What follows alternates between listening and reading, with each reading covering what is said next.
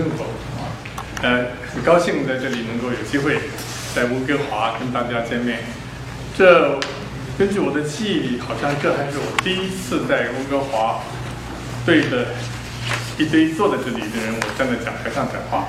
当然，在加拿大这样讲就不不很奇怪了。我在麦吉尔大学教过八年书，所以经常有八年的时间在加拿大的讲台上讲话的。但是那时候讲的题目不一样。呃，今天讲的是伊斯兰，以前讲的是呼吸生理学和生物医学工程。那么现在今天呢，我想刚刚主持人介绍的非常好，你前面那个开那一段的介绍的非常好。我想我们就不再呃耽误时间，那么我就先。看看，就是欧亚大陆，当然非洲在边上了。整个中国在欧亚大陆的东边，相当大的一块。但是我们在这里呢，对于中东的事情不太了解，所以我愿意在这里啊，这个不怕丑吧，用广东话说不怕丑，怕不怕羞的来介绍，连续三次介绍这些东西。我们中国最常说的一个就是说我们东西文化交流。为什么这样说呢？因为最近两百年来，中国的文化受到的冲击是来自于西欧，中国的经济社会的改变也是由于西欧的影响。即使今天共产党的马克思主义也源自西欧，所以我们每次都说东西文化交流，好像世界上就是一个东是我们，一个西就是英国、法国、德国，忘记了在中国和英国、打法国、德国之间有着一大片领土。这一大片领土上人各式各样的，同时他们是真正人类文明最早发生的地方，也是人类文明彼此交流最多的地方。由于他们在中间，欧洲人跟他们来往也多，亚洲人跟他们来往也多，因此呢，我首先要在这个地图说明，今天我们讲的是在中国以西、法国以东的地方。那么，伊斯兰文明恰恰在这块地方上。讲到文明的话呢，几乎所有的历史学者都同意，人类文明最早发生的地方呢，就在这一带。什么叫文明呢？我们的定义是说，开始有意识的饲养动物，或者有意识的种植植物，不再是去打猎或者去采集果实，或者是鱼里面随便捞一个小鱼虾来吃，而是有意识的自己为自己。准备食物，这是文明文明的开始。以后就是农业革命，农业革命差不多一万年前。现在考古已经充分证明，在以色列的啊这个地方，Jericho 这个地方，土耳其这个地方，都有一万年前就有那些聚居，并且已经有砖的屋子。可是不是城市，是小小的聚落。那么文明的另外一个定义，英文的 civilization 这个字。Civilitas, civilitas 就是什么意思呢？就是城市。阿拉丁文里的城市。当我们人类有了一定的食物，食物多到一个程度，可以三个人种，五个人吃，那么那两个人就可以做别的事情。做别的事情就做手工艺啦，做祭司啦，宗教里面的祭司，或者做管理者，做部落的酋长啊。这些人是不种田、不养动物的。那么这样的话呢？就需要有定居的地方，这就是城市。有了城市以后，生活就多样化起来，人类就不只是一个仅足于、仅只满足于温和饱的事情。那么这就是文明。这个文明的开始呢，大概六千年前，在哪里呢？又是在中东，是在肥鱼月湾这个地方，叫做美索不达米亚，就是两条河的中间，这个叫 Mesopotamia，就是啊。两河流域，这个地方呢是过去的亚述帝国，这个地方就是腓尼基，等下会讲到。今天的以色列呀、黎巴嫩呢都在这个一带，这里就是埃及了，尼罗河的上游，尼罗河的下游，这一区是人类最早文明开始的地方，大概从六千年前这里就有不同的城市。我们中国今天能够找到的最古老的城市殷墟，它还看不见，只估计。也是三千四百年、三千五百年的样子，所以呢，差好几千年呢。那么这个地方呢，它看起来像一个新月，所以英文叫 Fertile Crescent。Fertile Crescent 就是肥育新月。那么这个地方是人类文明最早的地方。那今天的纲要，我你们稍微看一下啊。我第一个呃，短短的时间里面介绍这么六个大题目，我看每一个题目都可以写三本书的。那么我只能够呃简略的说一下，古典世界的四大帝国，然后跳到第公元七世纪的时候，亚非欧三洲的交界的地方，那么就是今天的中东，啊，穆罕默德创立伊斯兰教，阿拉伯的穆斯林迅速迅速扩张，伊斯兰文明的建立。欧洲十字军的东征和蒙古人的西征，第七呢是伊斯兰的进一步发展，第八是十八世纪初的伊斯兰世界，第九可能各位印象比较深刻一点，因此我讲的少一点，但是你们可能兴趣浓一点的，就是伊斯兰与现代性。下面很简略的说，从西往东，啊，没有什么道理的，就从西往东，这个世界上在公元前。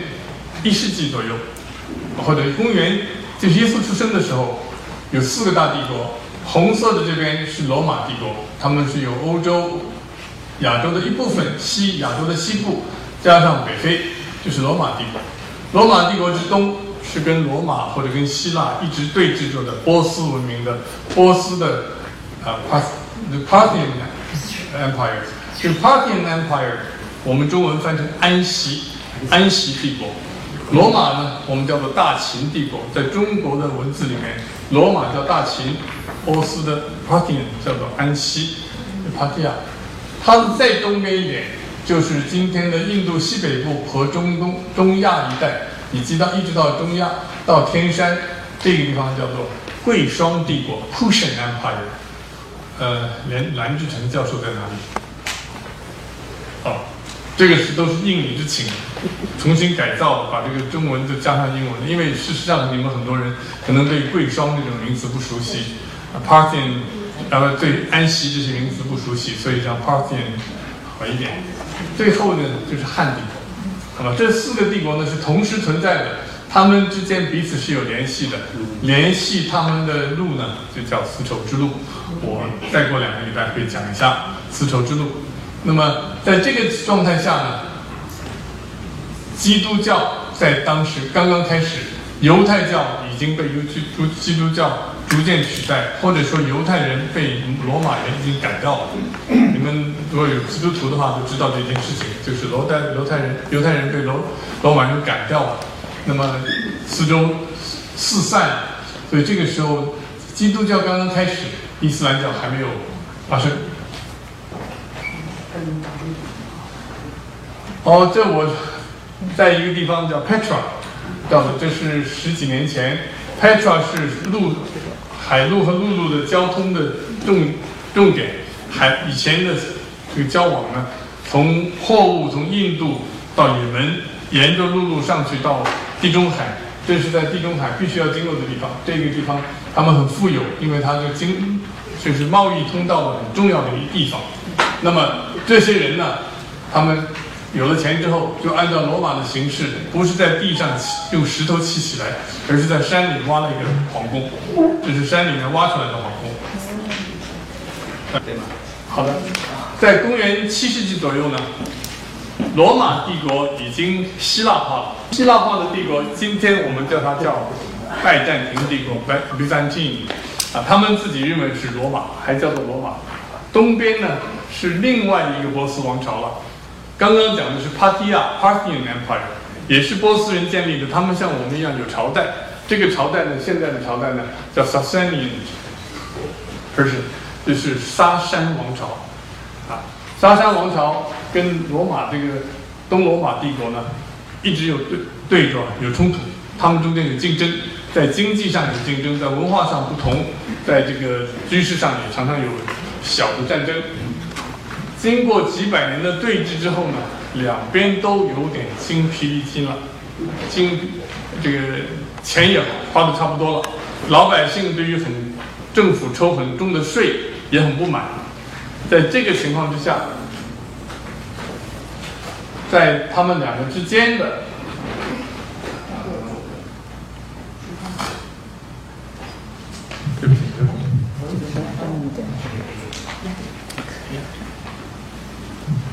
sorry，这是我太太。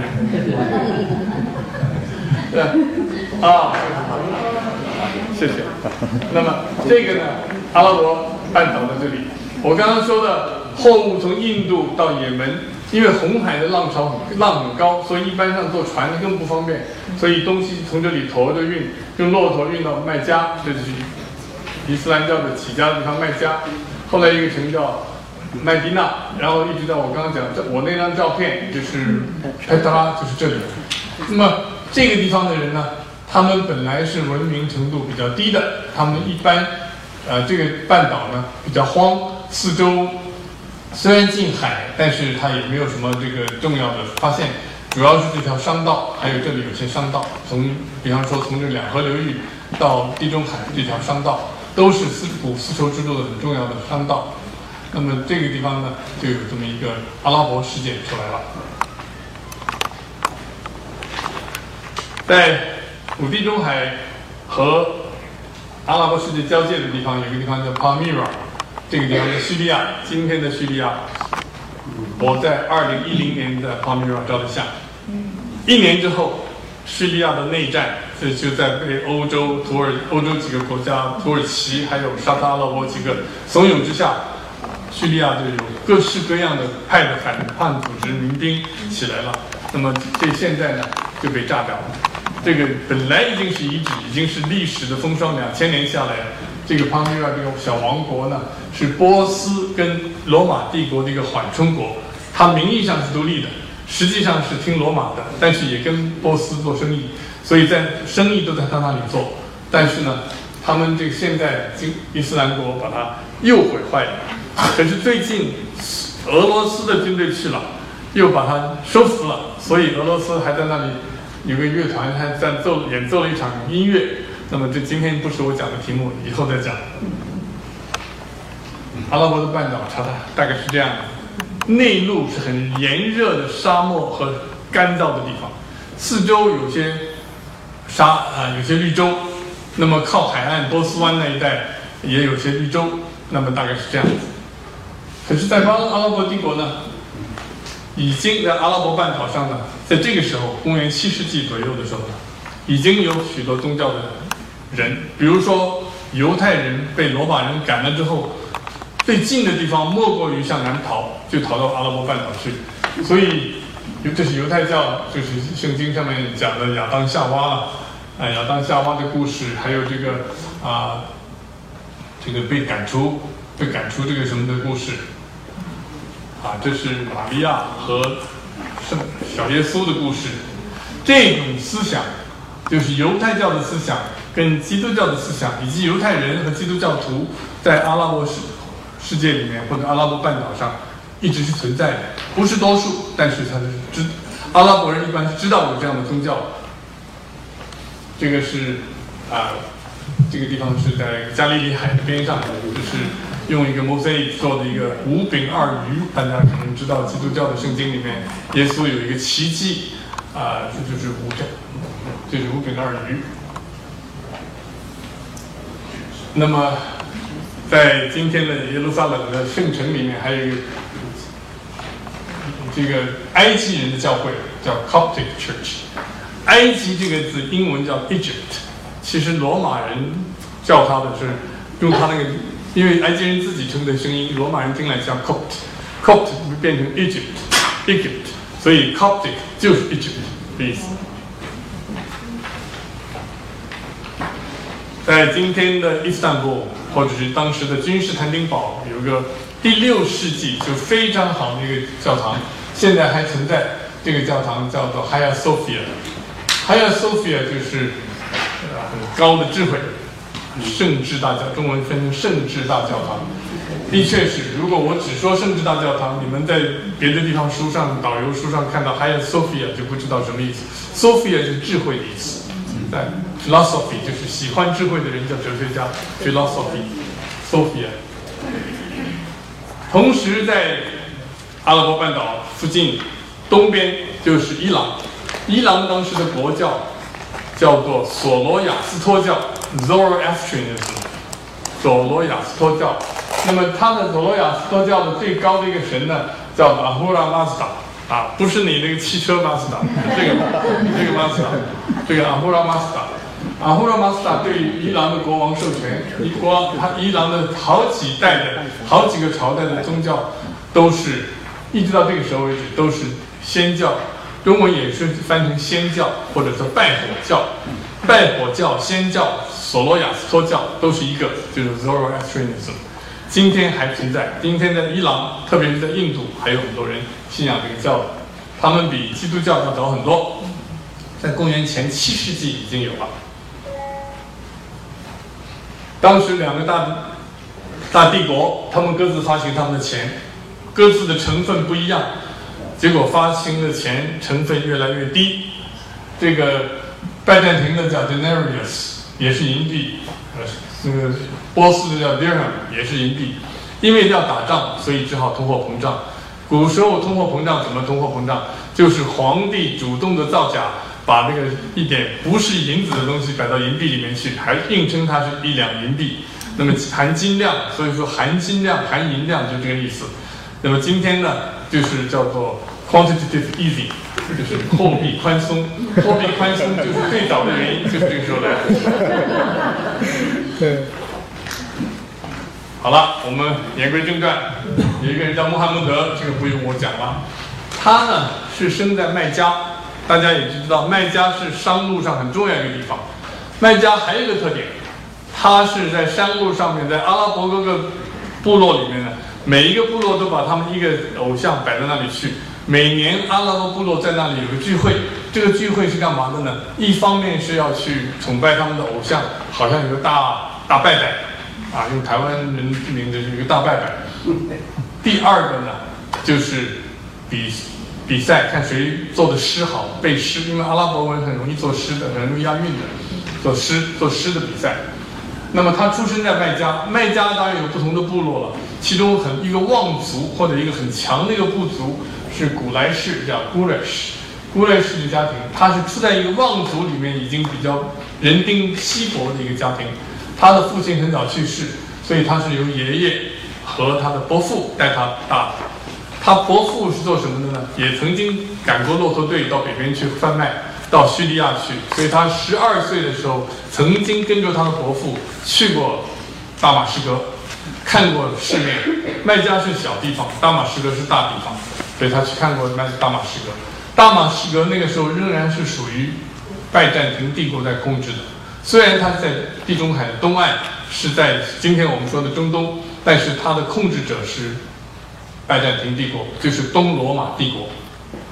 我这样讲的，是不是涵盖的是这个信历史的信息量太多了一点？要不要我简化一些？还是大家觉得有兴趣？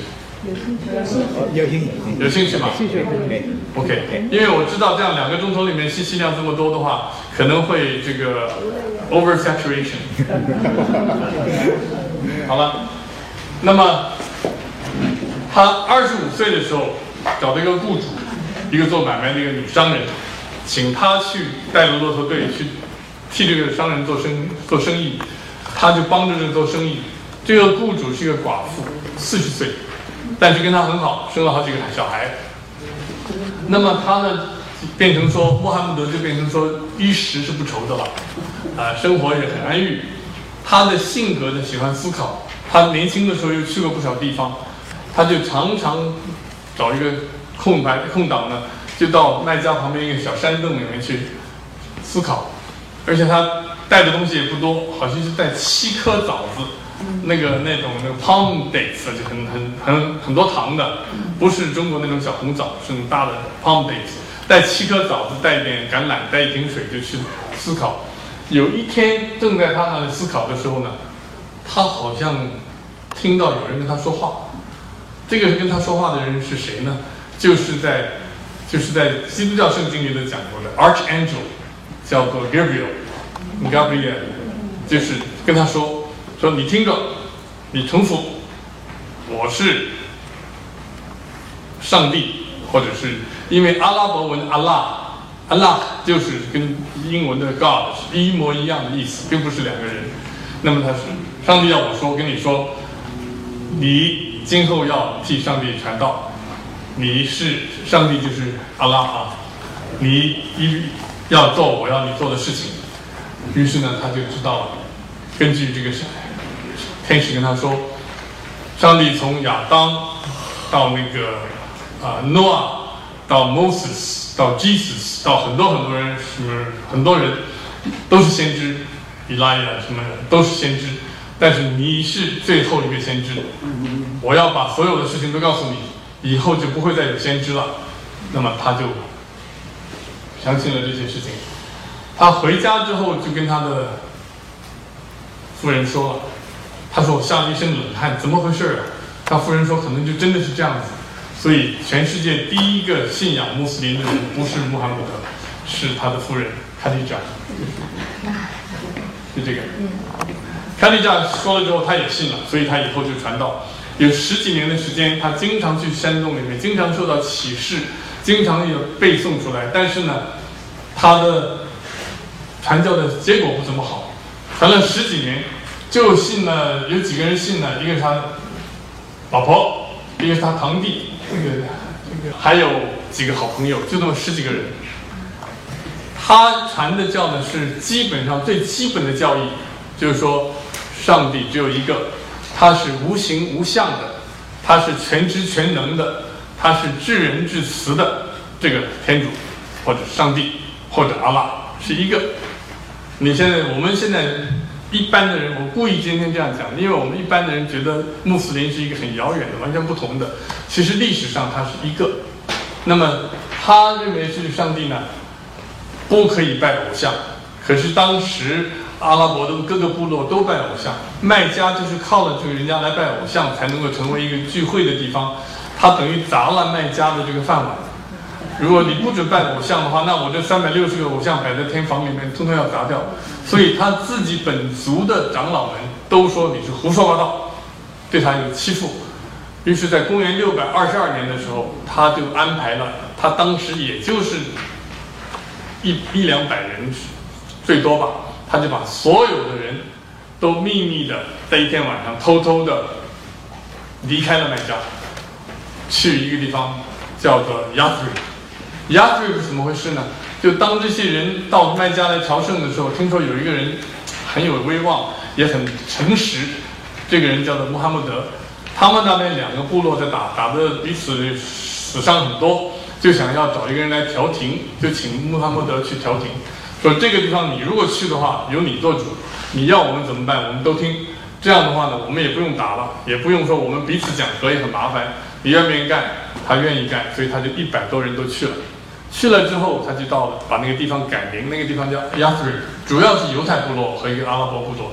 他那个其中一个是犹太部落，他就把它改了名，叫 Medina。Medina 就是阿拉伯文里城镇的意思，一个市镇叫做 Medina，所以现在很多地方都叫 Medina，因为它是市镇。那么他去了之后，于是从那个时候开始，穆罕默德既是一个宗教的领导者，又是那个地区的行政长官，他又带着军队去打仗，所以他是集党政军于一起，党政军和宗教大权于一身，也就是说。日后的穆斯林政权往往都是政和教不分的，教和政是相连的。那么宗教的法律跟社会上行的法律是一样的。啊，中国比如说中国的皇帝每次大唐典啊，什么清大清律啊，都是政府颁发的，没有说是上宗教的法律，也没有宗教拿宗教来。但是穆斯林的社会里面，往往是在过去，宗教的法律就是社会的法律，就是国家的法律。公元六百三十年，穆罕默德已经有足够的军队了。他跟麦加的人提出要求说：“你们要让我回去，你们要放弃什么东西？”那么麦加人已经不够阻挡了，他的力量已经大过麦加了。他就带着人回去，回去就在麦加，第一件事情就把那个天房里的三百六十个偶像都给打烂，捣毁了三百六十个偶像。然后呢，他就在那里带着大家转了一圈，绕着那个天房，那个天房叫卡尔巴啊，中文叫天房，转了一圈，卡尔巴，有时候翻译成卡尔巴，就转了一圈，然后又做了一些事情，在一个山上，那个阿拉法山上拿一个小石头去丢那个，打那个小鬼。今天从那以后，穆斯林就每年都有人去做那个事情，到麦加做那个事情，那个就叫朝圣。叫 Hajj。今天每年现在有大概三百五十万人去朝圣，做的事情跟当时穆罕默德做的事情是一样的，至少是想要做一模一样的事情，这就是他的朝圣的来源。那么《古兰经》是怎么回事呢？六百三十二年，穆罕默德去世。他去世之前，由于他个人的威望，这个人一定是，如果在世的话，大家一定会觉得他很很有威望，人也很能够说话，也很能够有让人得获得人家信任和尊敬。所以呢，他在打败了麦加之后，那别人的偶像都被他打败之后，就一个一个人都来见他，跟他谈，谈了之后，多半的部落就信仰了穆斯林，伊斯兰，信仰了伊斯兰。那么还有少数的没有信仰的呢？他去世之后，马上也都信仰了。但是他去世之前没有说明真主或者是阿拉要他选派谁继承他。在伊斯兰的信仰里面，只有上帝和人，没有其他的东西。还有天呃天使，上帝、天使和人，没有别的东西。那么他没有指定谁当谁当他的继承人，所以他们的忠诚的这个教这个信徒啊，就开始讨论。最后选出来一个就是最早信仰他的一个商人，这个人叫阿布巴克。阿布巴克同时是他的岳父，因为阿布巴克有一个小女儿嫁给他了，十六岁的时候就嫁给他了，叫，所以阿布巴克当了第一任的继承人。在阿拉伯文里，继承人叫哈里法，哈里法今天就是我们讲的哈里发，中文叫哈里发，报上就今天的伊斯兰国自己那个头头也自称是哈里发。他自称是继承了穆斯林那这个传统的，那么这就是哈利法。可是有人继承了，但是穆罕默德在世的时候，他不停的接受到启示，不停的说给大家听。穆罕默德是不会写字的，他是文盲，不会写字的，就别人把他写出来。有的人写在那个也没有纸啊，那大家首先知道那个时候没有纸，第二没有这个印刷，所以有的人就在一个。棕榈叶子上面写下来，有的人用小石片上写下来，有人用木板上写下来。阿布巴克当了继承人之后，就赶快说，趁着大家还没死，谁能够背得出来的，赶快能够背得出来的都背。我要告诉大家另外一件事情，我可能越讲越细了。古兰经这个古兰 （Quran），Quran 这个字呢，就是背诵的意思，本来就不是让你这个写下来的，是背诵的。可是他死了之后怎么背诵呢？就把它写下来。写下来总集起来，编成了一个总集，在一在公元六百三十四年开始编，到公元六百四十二年左右就编成了。在这个奥斯曼是奥斯曼当第三个继承人的时候，就这种圣经已经写出来了，就是古兰经已经写出来了。为了大家发音不同，怕大家发错了音，而且阿拉伯文里面错了一个音，可能另外一个解释，所以只。订了七，只印了七套，不是印了七套，只抄了七份，分派给七个不同的城市，埃及一套，呃，什么一套。所以今天大家如果说谁谁谁有一个奥斯曼圣经，或奥斯曼古兰经，那就是说当初七套之一。当然，有的人是照照抄了，也算是。比如说中国宁夏就一本，我不相信中国宁夏那本是当初的七本之一。好了，我们先看它的扩张。这个这个地方呢，是公元六百三十二年的时候，差不多整个阿拉伯半岛都归了他了。那么这边是波斯的世界，这边是埃及人，就埃及当时也归波斯管的，不，不，对不起，归这个拜占庭管的。那么这世界，然后呢，啊，不久呢，六百六十一年的时候呢，他就埃及这个是东边就征服了波斯，西边就征服了埃及，所以在。穆罕默德去世三十年之内，两个大的文明古国，一个是埃及，一个是波斯，已经被他征服了，并且大量的人都信转信了伊斯兰。埃及本来是主要都是信基督教的，就是 Coptic Church 的，啊，波斯主要都是信拜火教的，他们大量转用伊斯兰，并且呢，语言上、文字上为了方便读古兰经。他们把自己的原来的字母放弃了，用阿拉伯字母。波斯没有改阿拉伯文，但是也用了阿拉伯字母。波斯本来有自己的文字的，啊，波斯其实有过好几次文字，但是这一次是最后一次，现在还是用这个。那么再过不到一百年，到去世的时候，到七百公元七百一十一年的时候呢，穆斯林的军队已经打到摩洛哥，占领了这些。这是波波尔人，本来是一种讲话跟埃及人差不多的一种另外一种人，但是他不是信基督伊斯兰教的，但现在都信了，都被他征服了。然后七百一十一年就从泰吉尔过海到了西班牙。七百，然后很快西班牙、葡萄牙这个整个伊比利亚半岛就被他征服了。这里一条山叫比利牛斯山，叫 Pyrenees，Pyrenees，他又过去到了法国。公元七百三十二年，打到法国的今天的西南部一个城叫 p o t i e r 那个地方，刚好法国那时候是查理曼大帝的爷爷。大家知道有个查理曼大帝是吧？沙伯曼。那么查理曼大帝的爷爷马特尔跟他打了一仗，把他挡住了。所以基督教的力量挡住了伊斯兰的力量，是七百三十二年在法国南部抛弃。那么伊斯兰的力量呢，就退回比利牛斯山之南，就统治了西班牙跟葡萄牙，一共有八百年的时间。我第一次对伊斯兰感兴趣，刚刚那个。电台的一位记者问我为什么有兴趣，因为我又不相信伊斯兰，我又不是从伊斯兰穆穆斯林家里出来的家庭出来的，我又不是在穆斯林的区那个社区里长大的，为什么会呢？就是因为一九八一年到八二年，我在巴黎大学做啊那个 visiting professor，那么平常开车去转，到了西班牙南部，去一家四个人，才真正第一次领略到伊斯兰的艺术，比方在。还有 Granada、Cordova 这些地方啊，Toledo 这些地方，大家去过的话都知道，那里有很多的伊斯兰留下来的穆斯林的这个艺术啊等等的，那个使我有兴趣。大家今天很多人都忘记了，西班牙、葡萄牙和西西里岛、意意意大利的西西里，都曾经被穆斯林统治了好几百年的。好了，他很快一百年的时间就建立了这样的很大的这个啊很大的一个一个。领域，然后到七百五十年的时候，乌巴亚王朝当时他他们很快就把耶路撒冷拿下来了，大马士革拿下来了。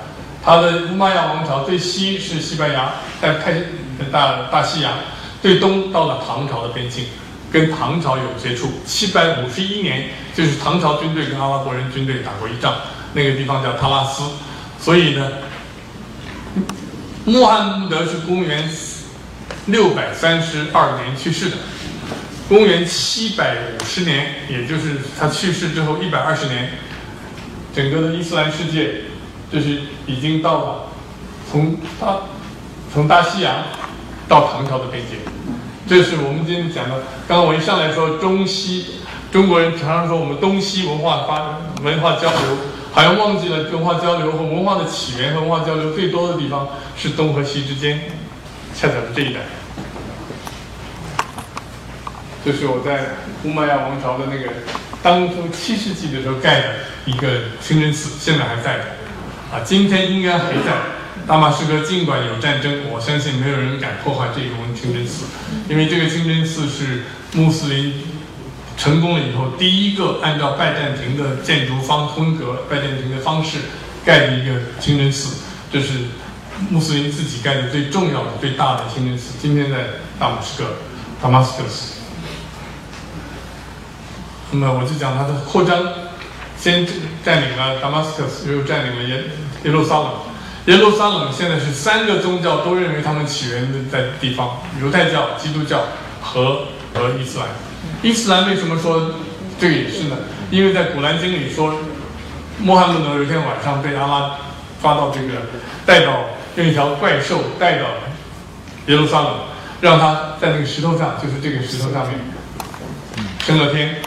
回来，他升天回来看到那些事情，大家几乎不要看《古兰经》都能看到，因为在但丁的《神曲》里面，《Divine Comedy》和 Dante 都有。Dante 是学了穆斯林的这个伊斯兰教的，那我们现在不要讲那么多了。这个就是在这里，这个叫 Dome of the Rock，啊，阿克巴清真寺。那么今天的古城是这样的，这是二零零零年我站在一个城角上照的，这是波斯的。这是建于公元前五百多年，就是波斯大流士的皇宫，那么它的浮雕，啊，公元前五百年就是孔子的时代，秦始皇还没有统一中国了。大家要知道，波斯的历史比中国要早了好几百年。呃，大流士这个接见就是接见各地来朝贡的人，来朝朝拜他的人，朝贡的进贡的人，不是进贡的，就是朝拜他的人。那么大流士坐在这里，这个是是公元五百，公元前五百年，跟孔子差不多。啊，秦始皇是公元前到两百，两百多两百年的样子，对，所以差了三百年的时间。那么当然，伊斯兰很快就去到埃及，这个是这个 Sphinx，就是人面狮身像像，当然是也是公元前四百啊，公元前两千年左右，离现在四千多年了。这个狮身像呢，就在开罗大学的边上五公里的地方。我在开罗大学访问过一一个一个学期，所以我也知道这些事情。这是在西边摩洛哥的一个波布尔家庭。今天还讲波布尔话，不讲这个阿拉伯文的。他们当然是穆斯林了，但是有的人还不讲阿拉伯文。那伊斯兰文明呢？可以用这几点说明它。第一个，很多人有误解，以为伊斯兰是从阿拉伯的这个游牧民族开始的，因此伊斯兰的文明是一个游牧民族的文明。不对，游牧民民族很多人信仰伊斯兰，后来。但是他一上来是一个城镇阶层的，因为穆罕默德是什么人？他就是商人，他的家里是什么家庭？就是做买做买卖家庭，就是从来都是商人家庭。比如说在古兰经里很清楚的一个，每个星期五要在一起祈祷，在市镇里面一起祈祷，星期五中午要一起祈祷。如果是游牧民族的话，断断不会有每个星期五一起集中祈祷这个事情。所以他是住他那个城叫做 Medina，就是城市市镇的意思。所以它是一个商镇阶层建立起来的宗教，那么它呢很从来都很重意重注重这个贸易跟工商业，他们对贸易有控制，有这个城管啊，有城管人员就是控制这个缺斤少两的人呐，啊货色成色要好啊，不可以这个欺骗顾客啊，这些事情都有的。另外另外呢，伊斯兰政权。不管是谁在当政的时候，都是控制了欧亚非大陆上贸易的重要交道，所以他们财富的累积很容易。因为毕竟说来，文明跟商业的成功是相当关系的。商业不成功，没有足够的资金，是不可能建立更好高级的文明的。那么，所以呢，他们一直在欧亚非大陆的交交汇处。几个重要的商道，不管从地中海去欧洲的，还是从这个地中海去也门到亚洲的，他都控制了。因此呢，他们呃一直有很重要的一个经济来源。但是阿拉伯人过去的确没有管理过大型国家的经验，所以他就用拜占庭的官僚，或者是尤其是波斯人改信了伊伊斯兰教的波斯人。治理国家，波斯人在公元前五百年已经有二十个行省，就是刚刚那个大流士已经二十个行省了，所以他们的政治制度、经济制度和管理制度都是从那里学来的。那么同时呢，在九世纪开始啊，伊斯兰那些学者们，他们一旦觉醒了，一旦唤醒了他的知识的兴趣，他们就开始讨论真主到底是怎么回事情，它的源流是什么，然后就开始看。柏拉图啊，亚里士多德这些书，所以就在伊斯兰的阿拉伯文明里面就建立了新柏拉图派和新亚里士多德派。最后还有人觉得说，这个真主就是跟亚里士多德说那个溢流的光是一样，光的溢出来，所以就是新亚里士多德派认为真主就是那个光，跟亚亚里士多德的光是一样的。当然后来这一个说说法被认为是异端。无论如何呢，他们把波斯跟印度跟希腊的科学、天文学、呃数学，还有哲学，还有一些其他的文明都吸收了，立法也吸收了。那么这就是他们早期的文明。在巴格达，特别是巴格达，公元八世纪以后呢，巴格达建立一个宫叫智慧宫，把全世界各地的学者拿到去那里翻译这些。波斯书跟阿拉丁文的书、希腊文的书不是拉丁文，希腊文。嗯因为拉丁文那时候没有什么书的，那个呃希腊文翻译了一百年，就百年翻译运动。在这一次翻译运动的时候，他们强调一句话，就是穆罕默德说过的：不是《古兰经》里写的，但是他们有人记载，穆罕默德说过，说学问就是远在中国也要去求。啊，所以今天你任何到了任何一一个中国人脸去任何穆斯林地方去，他们都都跟你跟你说，哎呀，我们跟你很很友好，因为我们的先知跟我们说，学问即使远在中国也要去求取。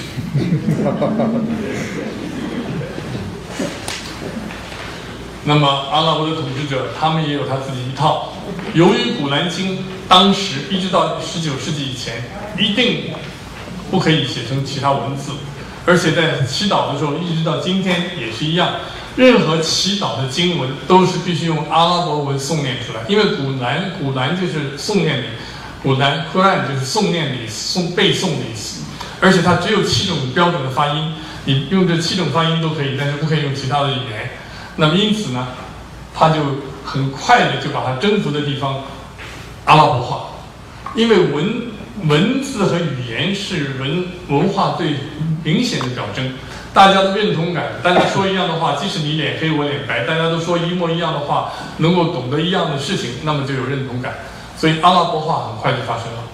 另外当然就是伊斯兰化，因为他是征服了人家之后，他没有要求人家一定要信伊斯兰，但是信了伊斯兰之后，明显有好处，呃也有坏处，等下再告诉你，明显有好处。好处是什么呢？根据《古兰经》，信犹太教的、信基督教的和信这个拜火教的这三种教经文都是他承认的，都是一神教。印度教呀、佛教他不承认，因为你太多神了。这三个都是一个神的，他认为这个一个神跟他的阿拉是一个，所以这种人叫做阿赫拉阿鲁 kitab，就是你有有书之人，有经之人。kitab 就是书的意思，有经书的人。这种人呢，在伊斯兰的政权下面是受到保护的，可以自治的。你可以你的继承权呢，你离婚结婚呢，你买卖房子，按照你们的方法去做。你们，但是有一点，在我的统治之下要交人头税，一个人一年要交多少钱？比如说你是这个部落的长老，你是一个基基督教的团体的长老，我就跟你要，每年你有二十五个二二两百五十人，你每年给我交多少钱？所以慢慢慢慢，很多人说，哎，当了穆斯林不用交税。我们要交税，所以就很多人就转到穆斯林，以至于阿拉伯人有个惊慌，说：“哎呀，我统治这么多人，大家都变成穆斯林，我不是收不到税了吗？” 所以曾经有一段时间，阿拉伯人真的是不愿意人家改信伊斯兰，太快。他一方面有宗教的热热诚，一方面他要面对实际的问题，军队的开支、行政人员的开支都有很大，他还要付这个这个初期的时候还要付这个。像中国的大陆的一样，要付这个干部的离休费，而且他的干部啊，我再多说一点啊，还分成签士跟府士。签士就是跟着穆罕默德一起到从麦加到麦地那的人，这些人呢，就等于中国的长征干部，他们退休之后拿的钱比人家多，待遇比较高。另外是在麦地那开始信了教，也参加工作的人，我现在用的是大陆的术语啊。参加工作的人，这些人叫俯视。俯视呢就等于是延安干部。然后呢，后来去了波斯啊，什么中亚呀，到波普尔的地方啊，征服了很多人，这些人也也信了伊斯兰，也开始工作了，这叫解放干部。啊，所以这，嗯。我说的，因此呢，他们这个就是说，当政的人呢，他有柴米油盐的问题，他有这么多一批人要养，所以你如果都信了我的这教，都不交税了，我也麻烦。所以呢，当然他在商业上他抽税，过境路货物过境他要抽税。无论如何，大家以为伊斯兰是抢一个手拿剑，一个手拿古兰经。你而且是哪个手拿忘记了，哪个手拿剑，哪个手拿古兰经，应该是右手拿古兰经，左手拿剑，因为一般左手是剑。这个在历史上好像没有过。他有希望人家被他征服，把这个土地当做伊斯兰的土地，用伊斯兰的教法来支来来来统治。这个一直到十九世纪还有，到今天那些在西非那些恐怖分子还假借这个名字来做，但是没有说我拿这个刀。你拿着古兰经，你不接受古兰经，我就砍一刀。没有，因为《古兰经》里清楚的说，宗教是要个人选择的，不能够这个强迫的。那么，阿巴西王朝有他自己的货币，一个首都在大格巴大马士革，是一个乌玛亚王国呃王王乌玛亚家庭主持的；一个是呃阿巴斯王朝或者是阿巴斯家庭。阿巴斯是什么人呢？就是穆罕默德的一个叔叔。